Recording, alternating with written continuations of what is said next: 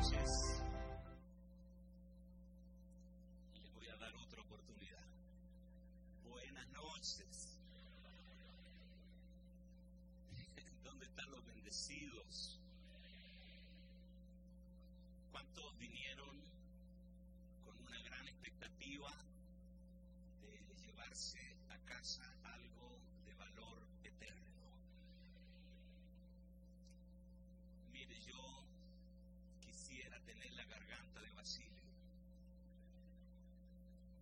si yo predicara como Basilio, quedaría sin voz por lo menos un mes. Así que no voy a intentarlo en esta ocasión. Ah, quiero agradecer la confianza que han tenido de invitarme, porque esto va aquí en vivo y en directo, sin editar. Así que cualquier error que cometa corre por cuenta mía.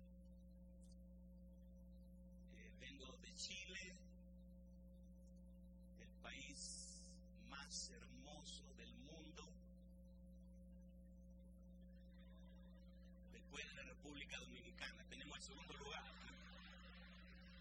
Amén. No, en serio, Chile es el país más hermoso del mundo, según una encuesta hecha en Chile. Ganamos el primer lugar. Y estamos allá en pleno invierno, grados bajo cero. Yo salí con mucho frío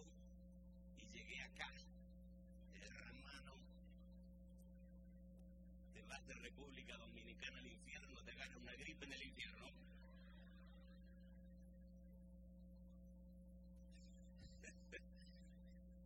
Pero está hermoso, es mi, primera vez acá en República Dominicana. Y estoy muy, muy feliz de conocerles, de ser parte de, este, de esta cumbre, de este mega evento. Y hay mucha gente, tal vez más, que están a través de las redes conectados.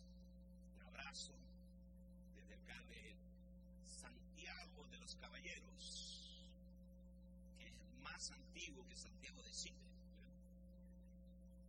Sabían que la capital de, Chile es Santiago, ¿no? Bueno, pero por acá llegó Colón antes, así que me parece que es más antiguo. Estoy en la tierra de la bachata. ¿Bailan bachata ustedes son religiosos? Jesús me dijo. Amén. Aleluya. Mire, yo voy a estar pocos días acá, pero no me iré de República Dominicana sin probar el morir soñando. Así que alguna sierva de Dios, si lo sabe preparar bien, he aquí el cielo. Pastor Yacer Rivas, muchas gracias. Chile lo ama a usted y la gente a, quien usted ha bendecido en Chile. Y gracias por sembrar también parte de su vida en Chile. Su pastor es muy amado en Chile. Trátelo bien, si no lo llevamos para allá.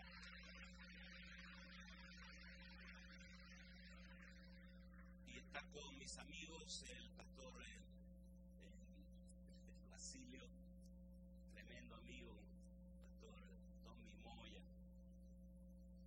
¿Cuántos años que nos conocemos, Tommy? Un buen rato. Arnold, no Schwarzenegger, sino Ballesteros. Y mi amigo Rafa, y los que vienen en camino, ¿eh? que ya van a llegar, Gerardo y Gustavo. Y le mando un saludo a Juan también, que está en Córdoba. Un abrazo desde acá de República Dominicana. Este, toda visión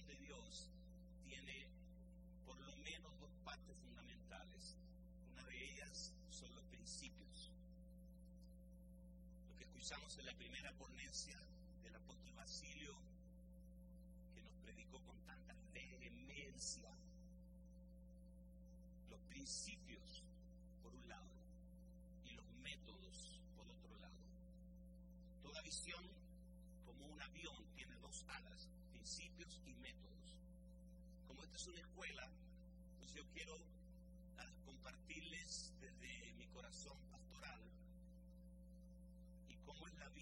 iglesia local desde la semana, qué, pasa en una semana. Y vamos a tocar algunos ítems muy importantes. No quiero olvidar que estamos hablando de los retos y las oportunidades de la iglesia del siglo XXI. Y cuando tú mencionas la palabra iglesia, ya estás frente a un inquietante misterio. El hombre natural no puede leer la iglesia. Está más allá de la capacidad natural. La iglesia es supraintelectual.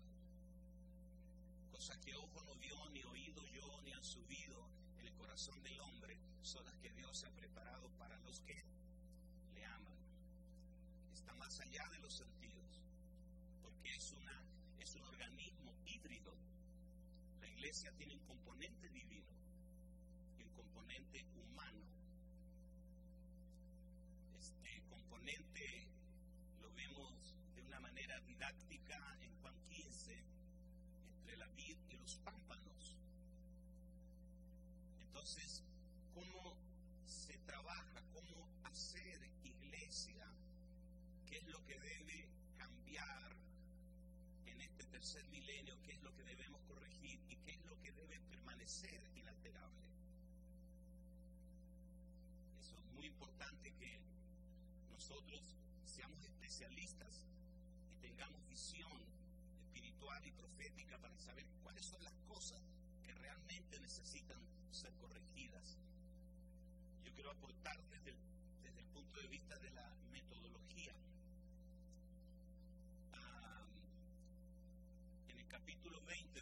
Los Hechos, el apóstol Pablo llegó a un puerto llamado Mileto y desde ahí hizo venir a los ancianos de Éfeso. En realidad, lo, especial de esto es que ah, Pablo había fundado la iglesia de Éfeso seis años antes.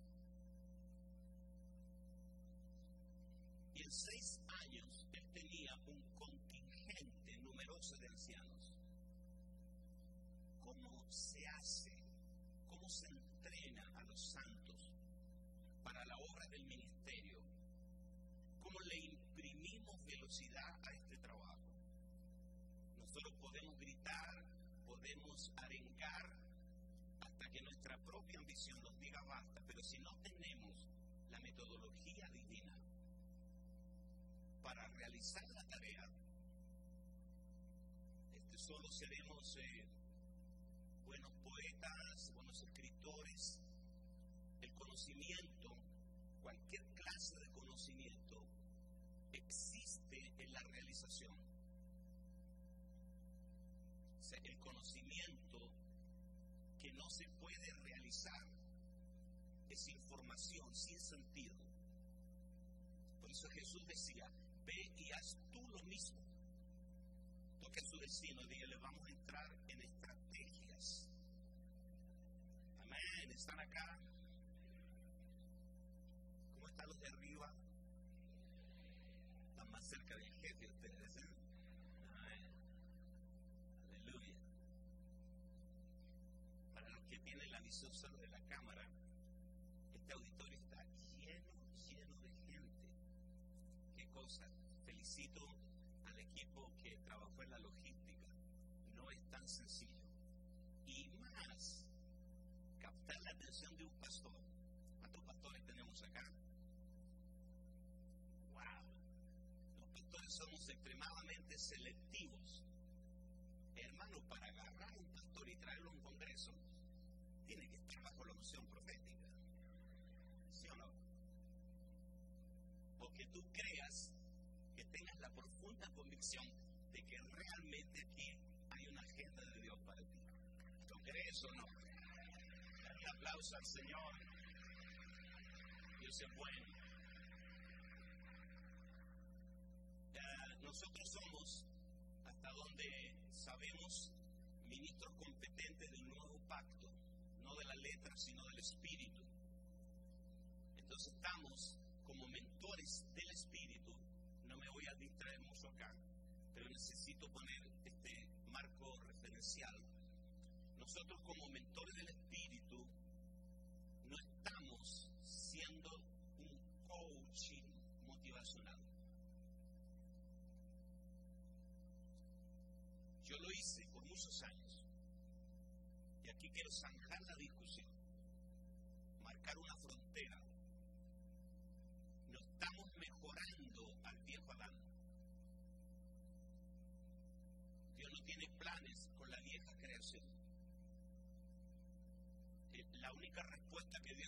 para la vieja creación es la cruz. La cruz es la última frontera de Adán. Así que lo primero, si vamos a entrenar a los santos para la obra del ministerio, dígale esto desde el principio, que para lo único que sirven es para ser crucificados. Y que Dios trabaja con la nueva creación. En esa nueva creación es donde está la iglesia. La iglesia de la misma manera que Eva salió de Adán, que la materia prima con que Dios hizo a Eva fue Adán, y que cuando Adán la vio, 90, 60, 90, dijo, wow, ella es carne de mi carne y hueso de mis huesos. O sea, ella es igualita a mí por fuera y por dentro. Hello. La iglesia está compuesta solo de lo que sale de Cristo, porque Cristo es la materia prima con que la iglesia está siendo constituida. Fundamento es Cristo, dice Pablo, nadie puede poner otro fundamento, el cual ya ha sido puesto, el cual es Cristo y el fundamento supone una estructura y la estructura también debe ser del mismo material del fundamento.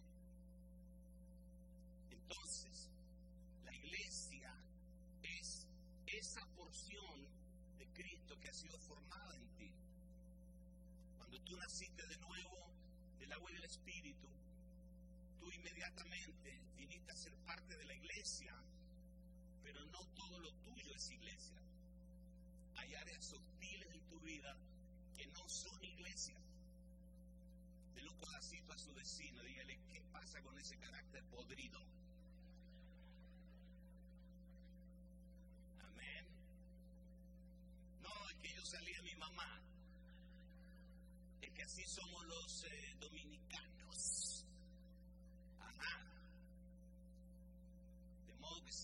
En Cristo, eso aplica a ti. Entonces la iglesia no es Pedro más Juan más María más Luis más Rebeca. No, esa no es la matemática de Dios. La iglesia es cuánto de Cristo se ha formado en Pedro, en María y en Rebeca. Levante su mano, por favor, levante su mano. Diga, la iglesia es la expresión, la corporificación del Cristo resucitado. Si la iglesia se va a manifestar en los ambientes, si la iglesia que el Señor está procurando es una iglesia gloriosa, una iglesia manifestada, entonces esta iglesia va a tener que expresar fidedignamente a Cristo. Y que Cristo se vea, tiene que dejar de verse usted. Entonces la iglesia es un misterio. Ahora, ah, quiero que me acompañe, voy a leer un pasaje en el libro de Primera de Pedro, capítulo 5, verso Primera de Pedro, capítulo 2, versos 5 y verso 9. Vosotros también, como piedras vivas, ser edificados como casa espiritual y sacerdocio santo, para ofrecer sacrificios espirituales aceptables a Dios por medio de Jesucristo.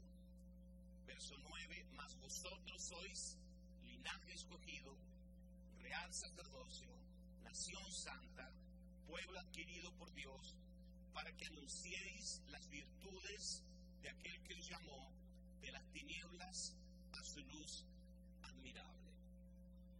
Yo soy de los que creen firmemente que en este tiempo Dios va a recobrar el sacerdocio real de todos los creyentes. Si no podemos realizar eso, soñar en ser una influencia en el mundo es una ilusión. No tenemos la capacidad espiritual, ni el conocimiento, ni la gestión de recobrar el sacerdocio real de todos los creyentes, quiero decir, desde los que se sientan desde la primera fila en tu iglesia hasta la última, si no tenemos la estrategia espiritual, no tenemos la guianza, no tenemos el conocimiento del Espíritu para realizar esta tarea, soñar en que la iglesia sea una iglesia manifestada con una poderosa influencia en nuestra generación es una ilusión. Dele un codazo a su vecino, dígale, algo está pasando allá afuera. Allá está la asignación, no aquí adentro.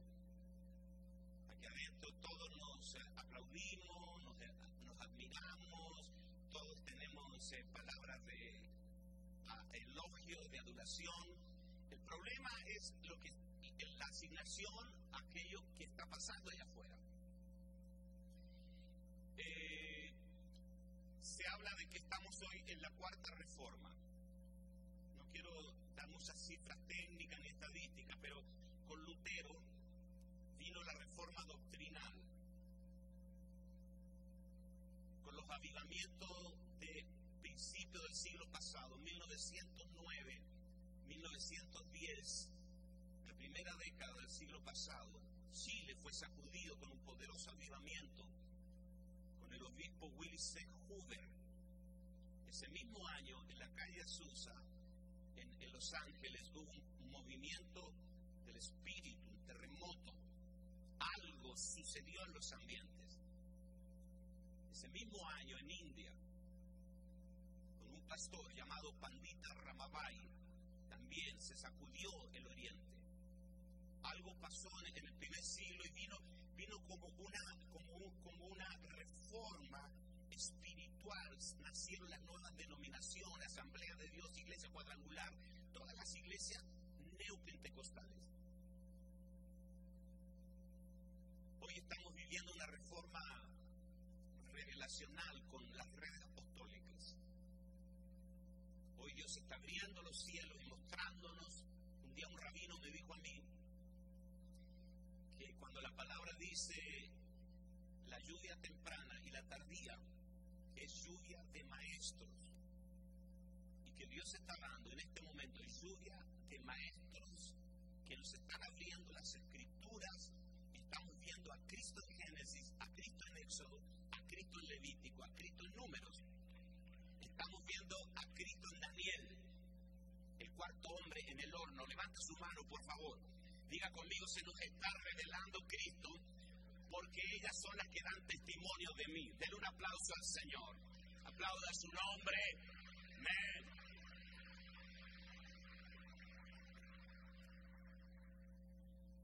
Coincido con, con lo que Dios levanta, Dios está levantando hombres con una visión profética que ven las mega tendencias hacia dónde va el mover de Dios, cuál es el kairos de Dios para este tiempo. Y ellos están hablando de la reforma de los poderes, las estructuras.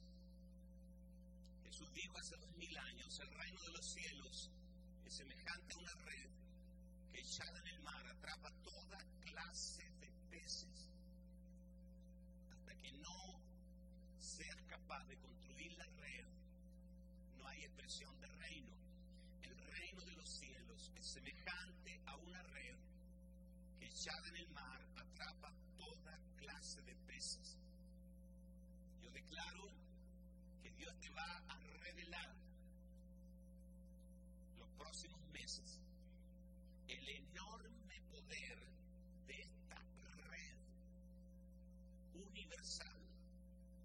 de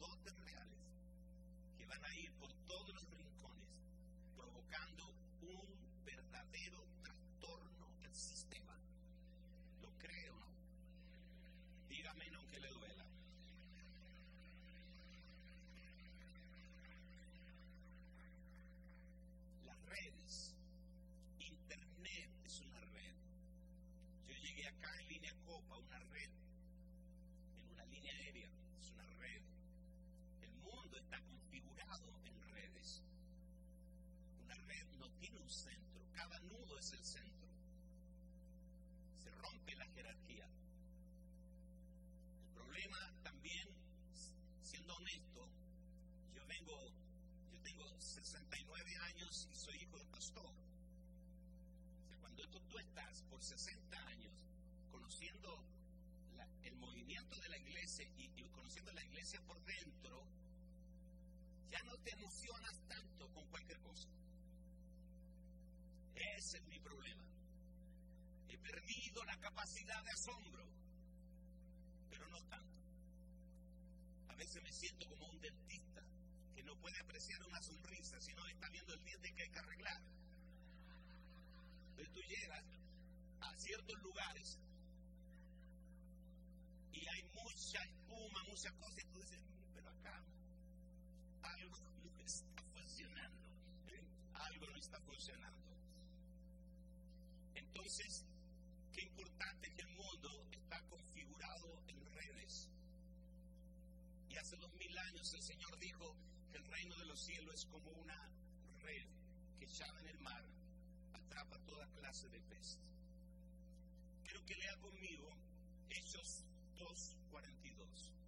Vamos a arrancar con el tema. Hechos 2.42.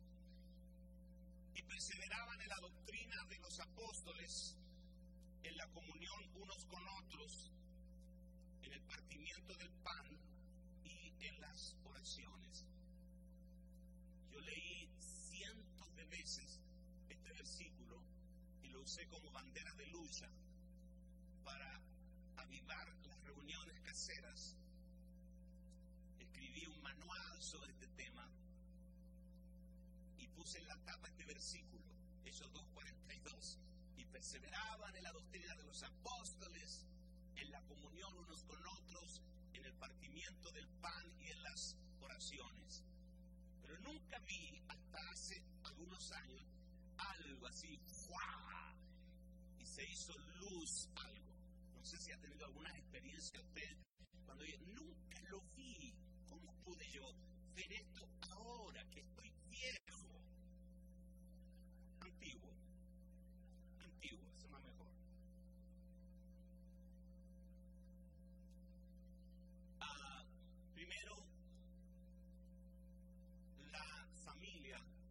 el vientre social. Estamos hablando de las oportunidades. Diga conmigo, retos y oportunidades. Las familias son el vientre social. Los próximos narcotraficantes de República Dominicana, los, los próximos delincuentes son niños pequeños, con los cachetes colorados y la respiración jadeante, que corren por el patio de alguna casa, ahora mismo. Están ahí los próximos hombres de bien, los próximos líderes de opinión de esta nación, de Latinoamérica, como nos predicó eh, tan claramente el pastor Basilio, que de esta región salió una ideología que cambió la historia del mundo. Mitad del mundo abrazó esta ideología en, en menos de 40 años.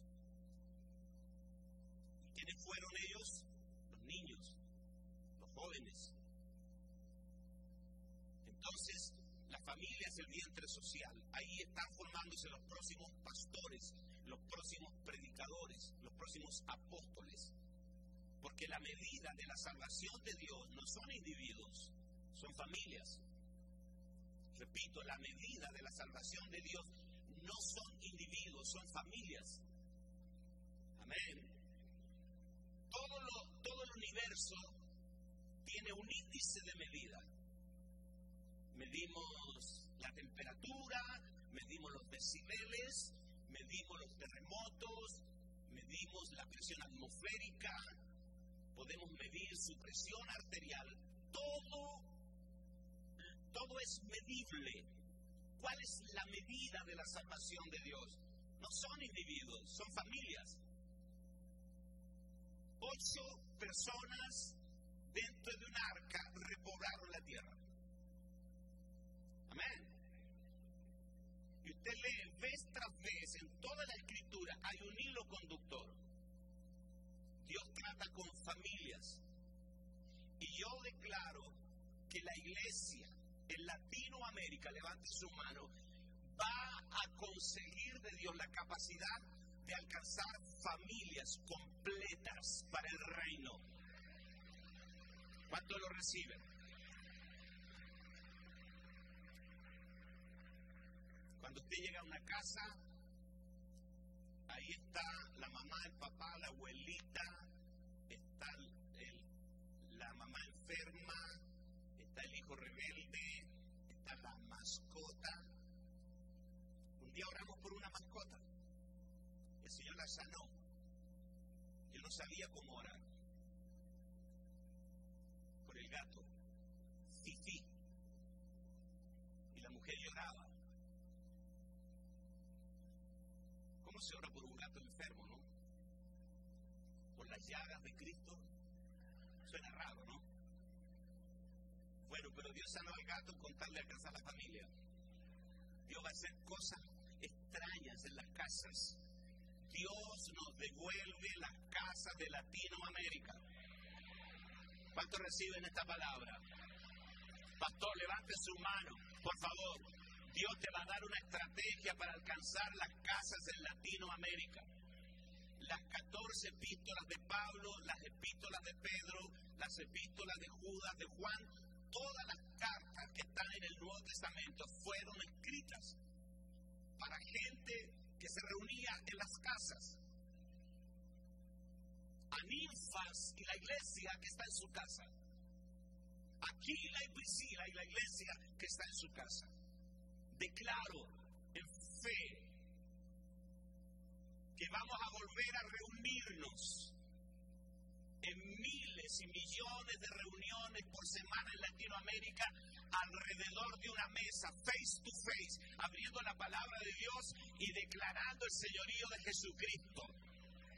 Cada casa, aplauda el nombre del Señor.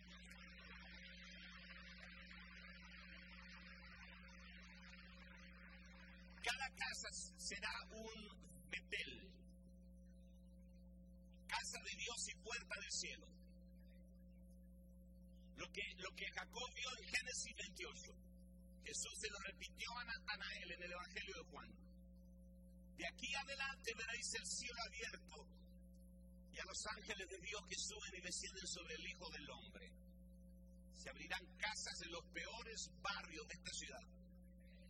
Y Dios nos dará la gracia para entrenar a los sacerdotes reales. ¿Sabe por qué? Porque la tribu de Leví no tenía tierra. Ellos vivían dispersos en todo el territorio de Israel. Dispersos. Ellos no tenían herencia.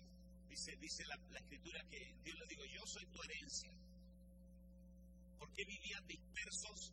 Porque a Dios en su infinita sabiduría decretó que cada judío tuviera un sacerdote cerca para poder recibir la ofrenda, el sacrificio. Porque el sacerdote real del nuevo pacto o hablando al principio del antiguo pacto, sacerdote, el Cohen, el Cohen, es alguien que elimina la distancia que hay entre Dios y el hombre. Un sacerdote reconcilia a Dios dos partes de enemistad por una ofrenda sangrienta. Yo declaro que las iglesias en, en República Dominicana van a entrenar sacerdotes reales para eliminar distancia entre la gente que está lejos de Dios y hacerlos cercanos por el sacrificio de Cristo, viene una, un cambio, viene un cambio de paradigma. No, no tengo yo ni puedo precisar cómo, a qué velocidad, pero Dios va a realizar una obra de reingeniería, una obra de cambio en la estrategia. Quiero que abrace a alguien, dígale, viene una renovación del lote. que dijo, dijo Jesús, dice, los hijos de las tinieblas son más sagaces en el trato con los semejantes que los hijos de la luz. ¿Por qué? Porque los hijos de las tinieblas, por ejemplo, vea usted, McDonald's, Starbucks, Pizza Hut, usted no ve un, mega McDonald's, no existe. Yo estuve en el primer McDonald's que existió en el mundo. Mi amigo Juan Laine, un chileno, en la ciudad de Los Ángeles, me dijo, ¿quieres conocer el primer McDonald's? Y me llevó a una esquina en la ciudad. Y ahí estaba el primer McDonald's, chiquito, y con las máquinas antiguas que parecía museo. Pero seguían fabricando hamburguesas, lleno de gente, algunos sacando fotos y todo. Y yo parado ahí en medio del McDonald's, Dios me habló. ¿Cuánto creen que Dios puede hablar en un McDonald's? ¿Qué le dijo apóstol? Pregúnteme qué le dijo. No comas comida chatarra. No me dijo, McDonald's, McDonald's nunca ha pensado en tu salud. Mira a su vecino, dígale, McDonald's y Coca-Cola ha pensado en tu salud jamás. Bueno, pero es otro tema. McDonald's no está auspiciando este congreso tampoco, así que no se preocupe. Ahí Dios me habló en el McDonald's y me dijo, quiero que mires esto, ¿cuántos metros tiene? ¿Cuántos metros cuadrados? Aquí comenzó este imperio. Todo lo grande fue pequeño algún día. Amén. Declare conmigo, diga, todo lo grande fue pequeño algún día. Lo, pequeño hoy día. Vea, ¿por qué Jesús dice, Jesús dice que los hijos de las tinieblas son más sagaces en el trato con los semejantes que los hijos de la luz. Porque ellos están hablando ahora de desconstruir, desconstruir estas grandes estructuras, las mega empresas, en miles de pequeñas empresas se llama desconstruir, porque ellos descubren que hay un poder único en la pequeña empresa. Que estas mega empresas, que no es lo mismo manejar un camión de 18 ruedas, usted para dar una curva tiene que pensar 10 cuadrantes. No es práctico. Pero un auto pequeño, deportivo, usted puede dar la vuelta rápido, es funcional lo que Dios nos va a dar es una visión funcional, que sea, funcional, rápida y altamente efectiva. Quiero que abrace a alguien, por favor, abrácelo. Dígale, no sé si ya te enteraste que murió Elvis Presley. Entonces nosotros nos quedamos atrás. Amén. Ya murió Elvis Presley.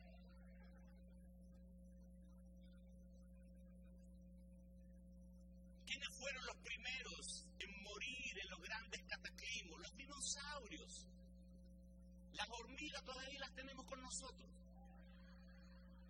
Abrace a alguien, dígale, Dios es sabio. Vamos a volver.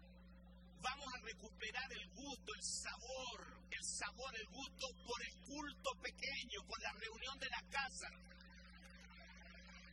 Pero también vamos, a tener grandes celebraciones Levante su mano, diga, igual vamos a llenar estadios, dígale, abraza a su vecino, porque veo a varios llorando ya.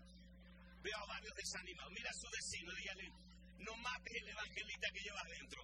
Igual vamos a llenar estadios, vamos a celebrar. Pero viene un avivamiento, declaro una vez más, proféticamente, que vamos a recobrar el sacerdocio real de todos los creyentes. Si va a aplaudir, aplauda, chifle, zapatee, celebre con anticipación la reforma de los odres.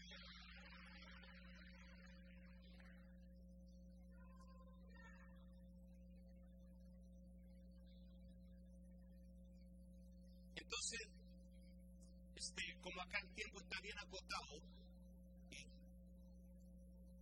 y no quiero que venga el hermano del piano, piano man, piano man. Entonces, ¿están cansados o no? Mal les vale. Este, estoy haciendo de cuenta que estoy en, en mi casa, en mi iglesia, con mi gente. No se ofenda, disfrútelo. Amén. Tranquilo. Entonces, Hechos 2.42 dice, y perseveraban en la doctrina de los apóstoles, número uno, en la comunión unos con otros, en el partimiento del pan y en las oraciones. Esto tiene que ver con una tarea eminentemente sacerdotal. Y esto es lo que yo nunca vi antes. Agradezco a Dios porque en su tiempo Dios nos va mostrando nuevas cosas. Este, la enseñanza de los apóstoles. El sacerdote entraba al lugar santo y lo primero que hacía era prender la lámpara, la palabra. Estamos entrenando en Chile sacerdotes reales, gente sencilla, sencilla, gente ahí se cumple lo de Pablo, que dice, no hay muchos nobles entre ustedes. Hay un noble acá. Ni muchos sabios. Porque lo vil del mundo cogió Dios. Y lo que no es para avergonzar lo que es. Pero un codacito a su vecino, dígale, calificas. Amén. Calificas. Mire, llegó, llegó una. Eh, me están viendo en Chile porque le pasamos el link a toda nuestra red. Están viendo de Australia, de un montón de lados. Recién mandamos el link. Miren, Aurora, una mujer así, chiquita, se viste una persona de, de un barrio. O sea, usted es la última persona que usted diría, podemos hacer algo con ella. Y yo, en ese tiempo, estoy hablando de unos 15 años atrás, todavía era selectivo. Ya me arrepentí. Señor me perdonó. Entonces me dijo, pastor, yo quisiera asistir a su clase, Y se sentaba todos los martes atrás con su cuaderno y tomaba apuntes, tomaba apuntes. Yo nunca le di en Chile decimos bolilla, nunca le di bolilla, nunca le di importancia.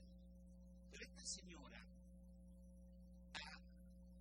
avanzó, progresó mucho más que los que estaban invitados con tarjeta. ¿Me estoy explicando? Entonces, fíjate qué interesante.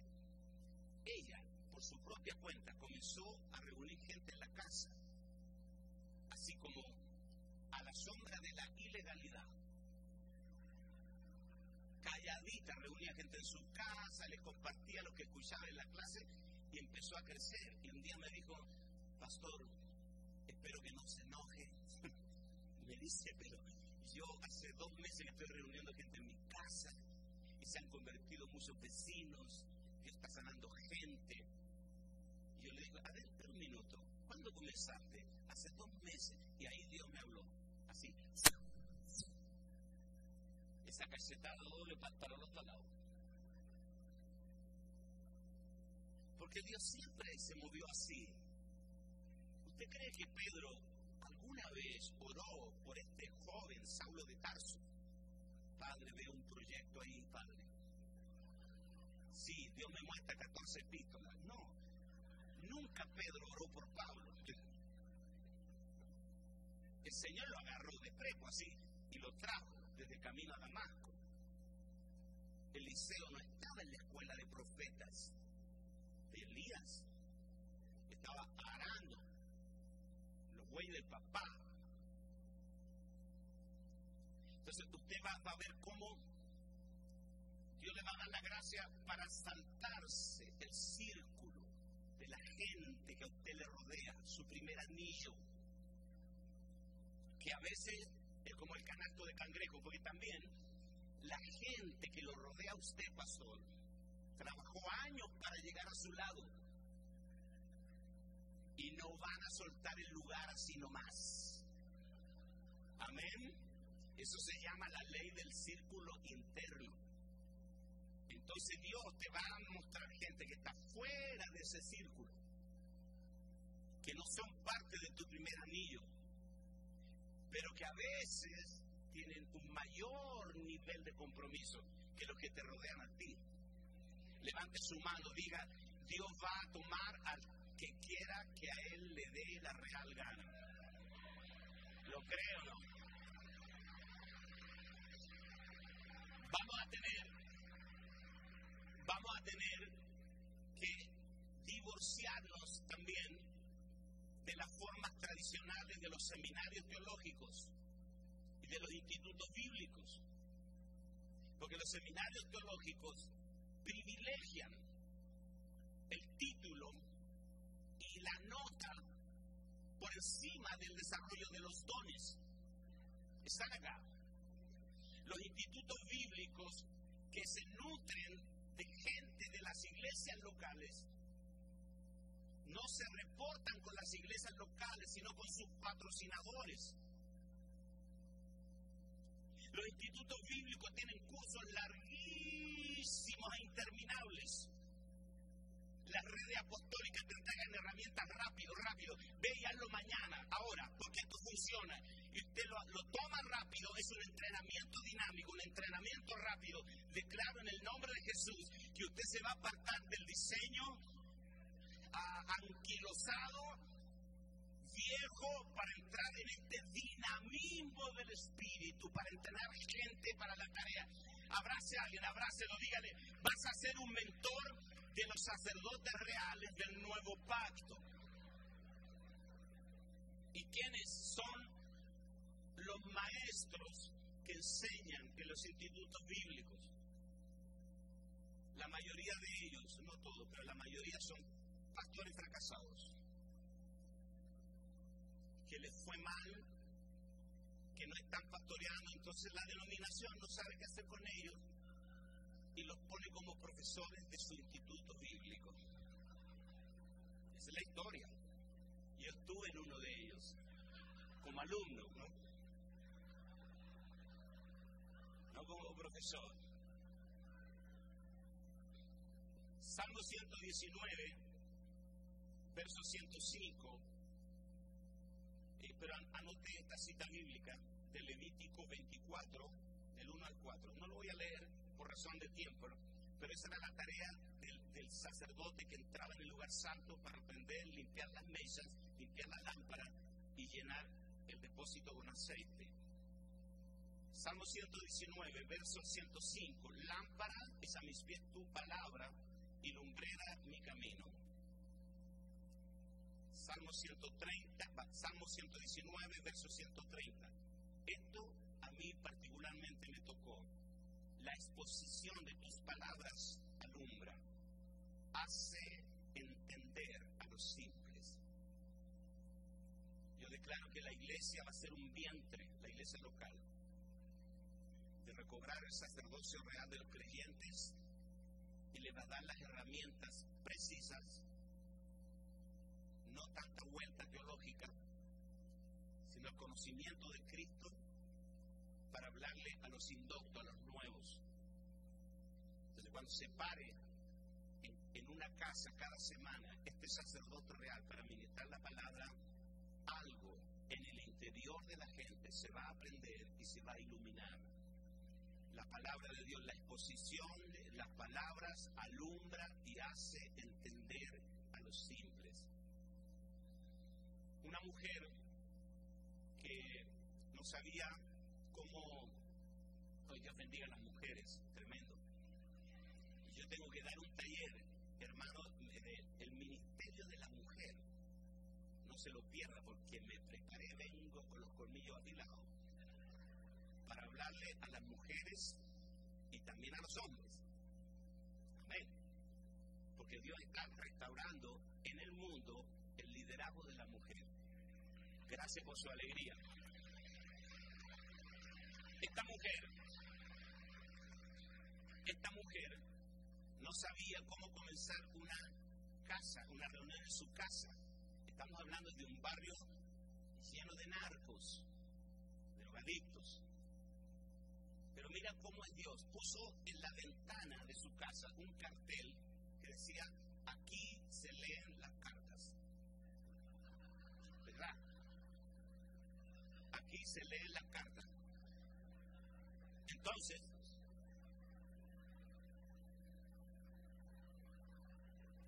no, no es tan... Pero codazo a su vecino, dígale, estamos viendo las oportunidades, o sea, reales. No huele tan alto. Señor, llevan a la China. No, no, no, no. Olvídense de los chinos. Hay oportunidades y esto se llama en el mundo empresarial inteligencia contextual que tú lees el contexto, Dios te va a abrir los ojos para que veas las oportunidades que tú tienes a tu lado. Mueva su mano, mueva su mano y diga, algo está pasando a mi alrededor que yo tengo que ver con los ojos del Espíritu. Esta mujer puso este cartel, se lee las cartas. ¿Y qué? Empezaron a llegar las mujeres. Aquí lee las cartas Sí, adelante, pase. ¿Qué le pasa? No, que mi marido anda con un amante. Bueno, tome asiento. Primera de Corintios 13.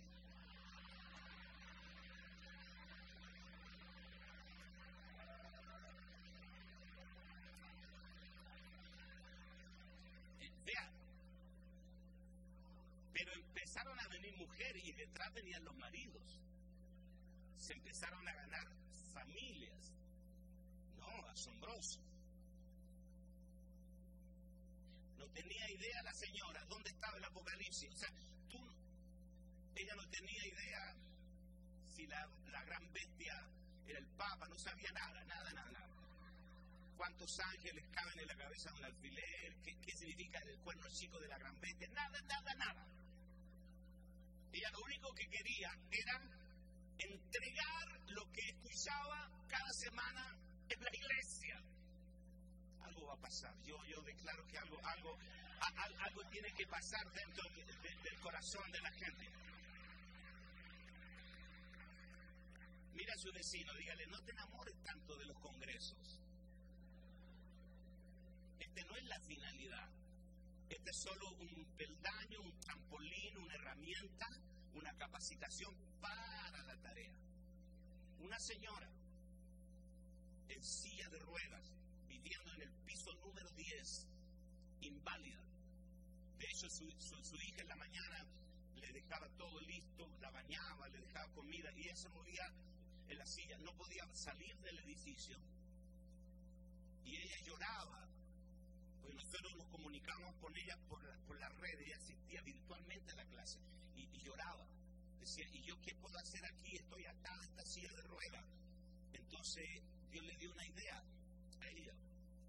Y la idea fue que compró un cuaderno y en la hoja con su propia mano empezó a escribir textos bíblicos. Escribía textos bíblicos, los cortaba con una tijera y los tiraba de la ventana del piso 10 para abajo.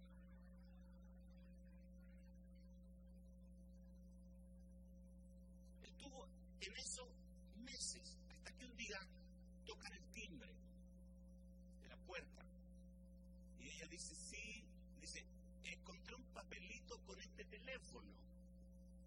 Dice, ustedes, sí, suba.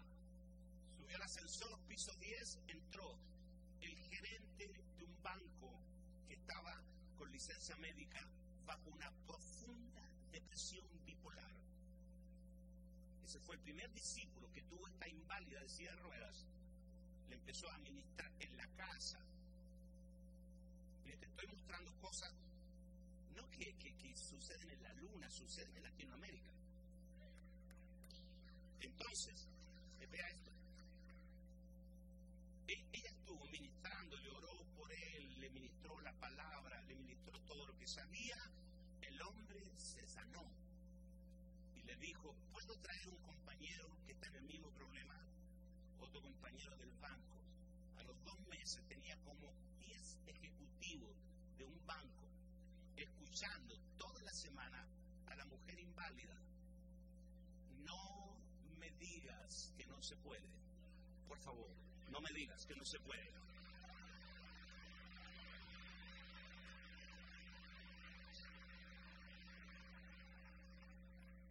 La segunda cosa es la comunión. Y me quedan tres minutos. La comunión, primera de Juan dice que ellos se practicaban la comunión, la mesa en el lugar santo es la mesa de la comunión.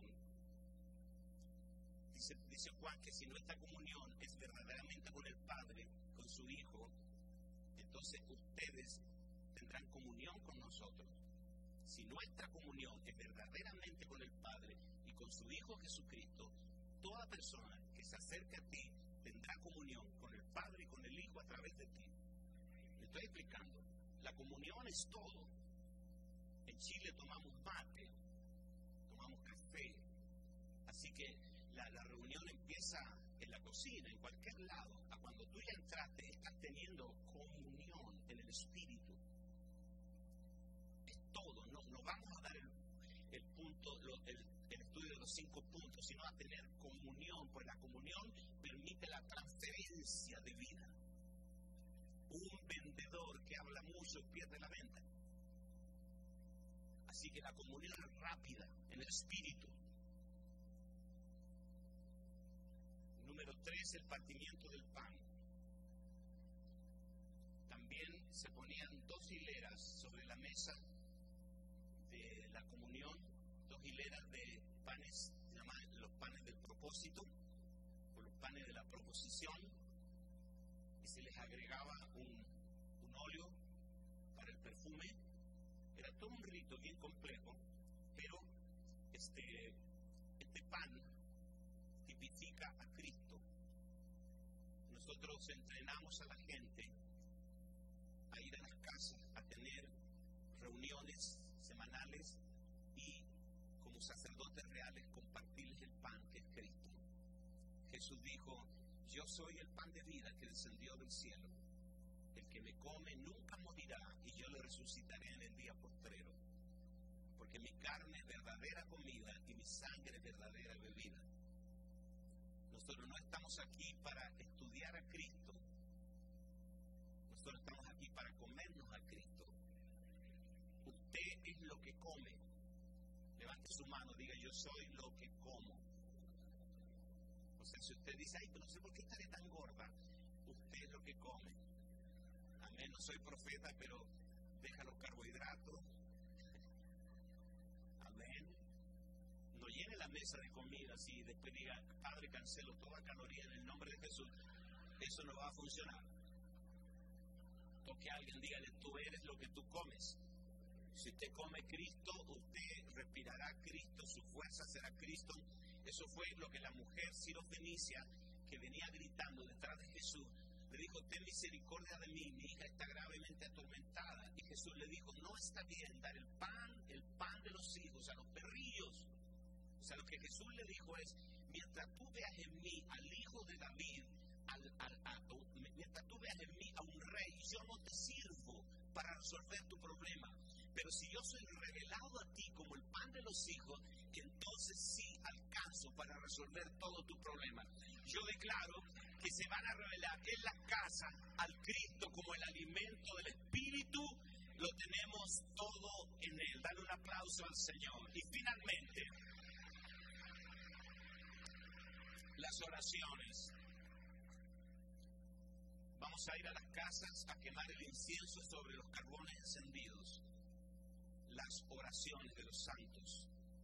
Eso está en Éxodo 30, del 6 al 8. Este, vamos a orar. Dije que un vendedor que habla mucho pierde la venta. Amén. Le enseñamos a la gente. Mire, no es tan, no es tan complicado. Le enseñamos a la gente que hable poco y ore. Como una mamá. Mamá no le pregunta al niño, ¿quieres tomarte el remedio? No, le abre la boca y el niño grita, llora, patalea, te grita de todo, pero se tragó el remedio, ¿sí o no? Una mamá no le pregunta al niño pequeño, ¿qué quieres comer hoy, hijo? Le prepara la comida y se la mete, incluso le hace el avioncito. Aquí viene el avión y le mete la comida en la boca. Nunca le preguntamos a la gente, nosotros, ¿quiere usted que yo ore por usted? Porque la respuesta siempre va a ser no. Si lo agarramos volando bajo. Estamos hablando si voy a orar por ti, Padre, en el nombre de Jesús, ta, ta, ta, ta, ta, ta, pum, listo, se acabó. Lo conectas, lo conectas literalmente al circuito de poder. Y cuando esta persona queda bajo los efectos de la oración poderosa, hay un quebranto interior, la gente se convierte a Cristo. Yo declaro dos cosas para ti esta, esta noche. Levante su mano en el nombre de Jesús. En el nombre de Jesús. De toda visión tiene un elemento práctico. Declaro dos cosas. Número uno, recíbalo. Nunca más usted va a predicar sin respaldo de señales. Nunca más. Donde usted predique la palabra, las señales seguirán a los que creen. ¿Lo cree o no? De, declare conmigo, donde yo predique, van a haber milagros. Diga, declare, van a haber milagros, señales y prodigios. Ahora mismo en este lugar Dios está sanando gente. Reciba su sanidad en el nombre de Jesús. Recíbalo de cualquier enfermedad. Dios sana huesos, cáncer, estirpa tumores. Estos días van a ser días de milagros también. Abrace a alguien, dígale, ya, ya tienes tu sanidad, atrápala en el nombre de Jesús. Nunca más usted va a predicar sin respaldo de señales. Y número dos, levante su mano una vez más, diga, nunca más voy a predicar sin que hayan conversiones. Se va a convertir la gente. Amén. Póngase en pie, por favor. Se va a convertir la gente. Dios es bueno.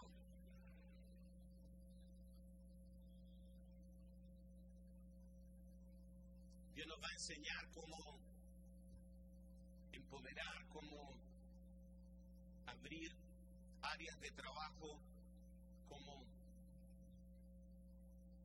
sacar de la pasividad a la gente. En Israel,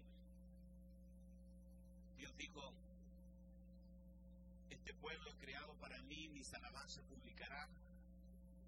Y cuando llegaron a los pies del Sinaí, Dios les dijo, ustedes vieron lo que yo le hice a los egipcios y cómo los traje hasta acá, sobre la sala de las águilas, para que me sean un pueblo de sacerdotes. Doce tribus. Pero ocurrió el, episodio del becerro de oro. Once tribus quedaron fuera del sacerdocio. Y solo la tribu de Leví. Si usted toma una calculadora y divide por 12, menos del 5% de la totalidad de Israel, menos del 5% ejercía el sacerdocio. Hay una semejanza trágica con la realidad nuestra en las iglesias. Menos del 5% de la gente está realizando la tarea. Los demás son consumidores que vienen a pasar su fin de semana religioso acá, porque les gusta cómo cantamos y les gusta cómo predica el pastor, son hinchas del pastor, son los fans del pastor. Van 10 personas en un bote, el que nos rema pesa. Yo declaro que ese, ese punto ciego se va a romper. Dios nos va a dar la gracia para involucrar al 100%, al 99% restante para la obra del ministerio. Levante su mano en la presencia del Señor.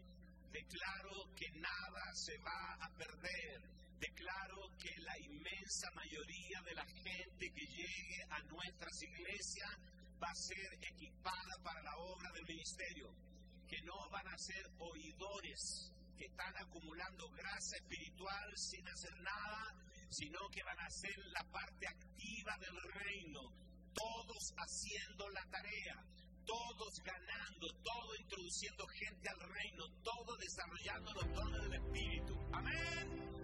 Padre, gracias, gracias Señor por lo que tú nos regalas, gracias por todo lo que nos seguirás ministrando mañana y pasado mañana. Vamos a ir de menos a más, gracias oh Dios.